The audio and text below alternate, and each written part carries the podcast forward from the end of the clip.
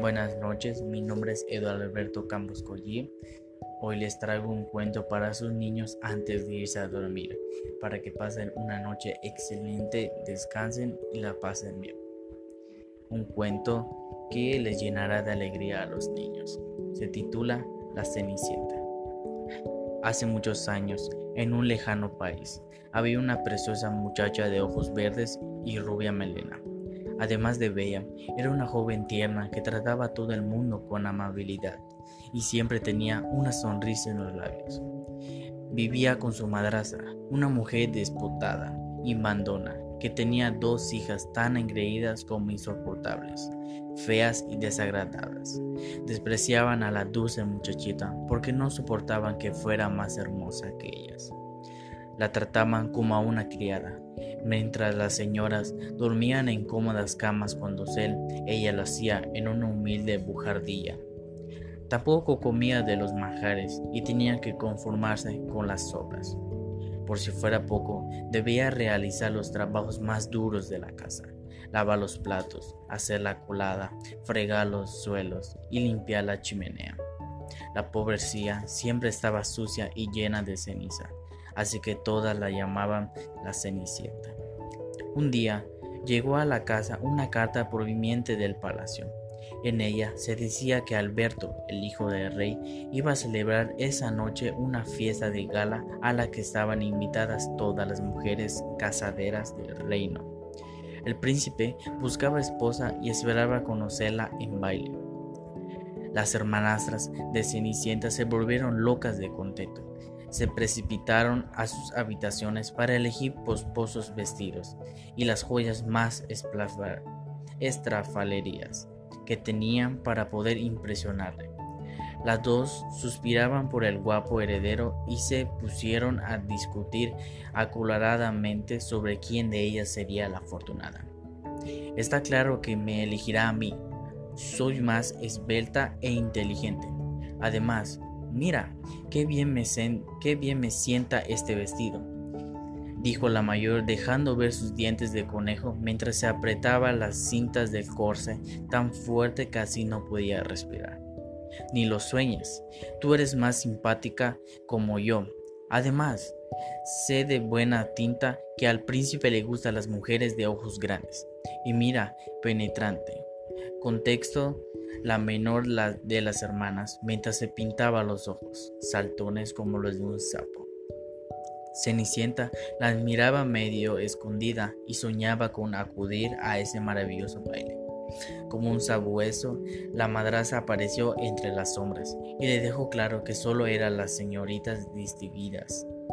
Ni se te ocurra aparecer por ahí, Cenicienta. Con esos androjos no puedes presentarte en el palacio.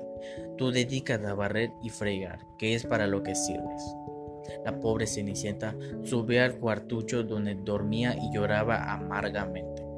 A través de la ventana vio salir a las tres mujeres enfribulladas para dirigirse a la gran fiesta, mientras ella se quedaba sola con el corazón roto. Qué desdichada soy, ¿por qué me tratan mal? repetía sin consuelo. De repente, la estancia se iluminó. A través de las lágrimas vio a una mujer de medina edad y era debuchada, que empezó a hablarle con voz atorcipelada. Querida, ¿por qué lloras? Tú no mereces estar triste. Soy muy desgraciada. Mi madrastra no me ha permitido ir al baile del palacio. No sé por qué se porta tan mal conmigo, pero ¿quién eres? Soy tu hada madrina y vengo a ayudarte. Mi niña, si hay alguien que tiene que asistir a ese baile, eres tú. Ahora confía en mí, acompáñame al jardín. Salieron de la casa y el hada madrina cogió a una calabaza que había tirada sobre la hierba.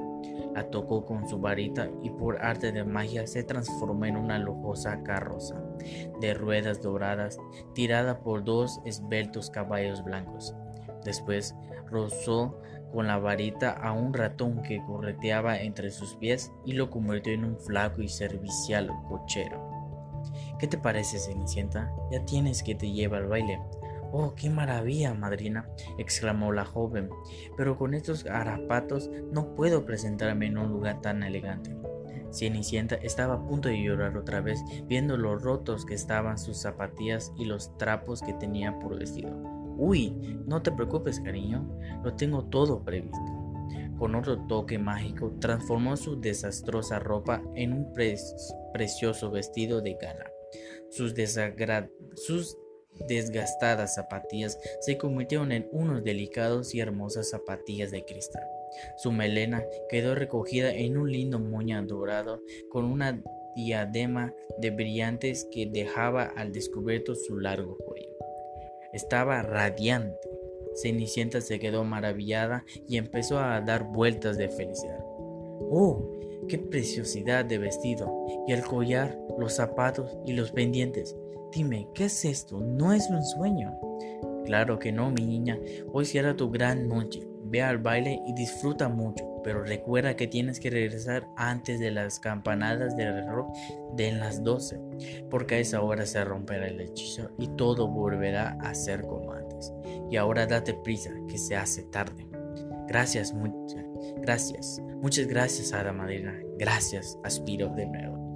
Cenicienta prometió estar de vuelta antes de medianoche y partió hacia el palacio. Cuando entró, entró en el salón donde estaban los invitados. Todos se apartaron para dejarla pasar, pues nunca habían visto una dama tan bella y refinada. El príncipe acudió a besarle la mano y se quedó prendado inmediatamente. Desde ese momento no tuvo ojos para ninguna otra mujer. Su madrastra y sus hermanas no la reconocieron, pues estaban acostumbradas a verla siempre arapitianta y cubierta de ceniza. Cenicienta bailó y bailó con el apuesto príncipe toda la noche. Estaba tan embelesada que le, que le pilló por sorpresa el sonido de la primera campanada del reloj de la torre marcando las doce. He de irme, susurró al príncipe mientras echaba a correr hacia la carroza que le esperaba en la puerta. Espera, me gustaría volver a verte, gritó Alberto. Pero Cenicienta ya se había alejado cuando sonó la última campanada. En su escapada perdió uno de los zapatillas de cristal y el príncipe lo recogió con cuidado. Después regresó al salón, dio por finalizado el baile y se pasó toda la noche suspirando de amor. Al día siguiente, se levantó decidido a encontrar a la misteriosa muchacha de la que se había enamorado, pero no sabía ni siquiera cómo se llamaba. Llamó a un sirviente y le pidió una orden muy clara. Quiero que recojas el reino y busques a la mujer que ayer perdió esta zapatilla. Ella será la futura princesa, con ella me casaré le afirmó al sirviente. El hombre obedeció sin rechistar y fue a casa por casa buscando a la dueña del delicado zapatito de cristal. Muchas jóvenes, muchas jóvenes que pretendían al príncipe intentaron que su pieza ajustara a él, pero no hubo manera. A ninguna le servía. Por fin se presentó en, el hogar de Cenicienta. Las dos hermanas bajaron carcareando como gallinas, le, le invitaron a pasar. Evidentemente pusieron todo su empeño en calzar el zapato, pero sus enormes y gordos pies no entraron ni, ni de lejos. Cuando el sirviente ya iba, ya se iba, Cenicienta apareció en el a recibirlo. ¿Puedo probármelo yo, señor? gritó Cenicienta. Las hermanas al verlo soltaron unas ritodas que más bien parecían rebuznos. ¡Qué desfaches! gritó la hermanastra mayor. ¿Para qué? Si tú no fuiste al baile, dijo la pequeña entre risitas pero a lacayo tenía la orden de probárselo a todas, absolutamente todas las mujeres del reino. Se arrodilló frente a Cenicienta y con una sonrisa comprobó cómo el fino pie de la muchacha se deslizaba dentro de él con suavidad y encajaba con un aguante. La cara de la madre y las hijas era un poema.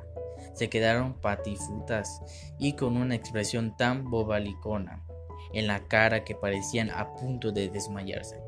No podían creer que Cenicienta fuera la preciosa mujer que había enamorado al príncipe heredero. Señora, dijo el sirviente mirando a Cenicienta con alegría, el príncipe Alberto la espera. Venga conmigo si es tan amable.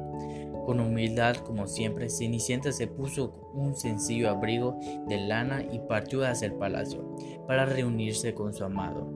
Él la esperaba en la escalita y fue corriendo a abrazarla. Poco después celebraron la bola, la boda más bella que se recuerda y fueron muy felices toda la vida.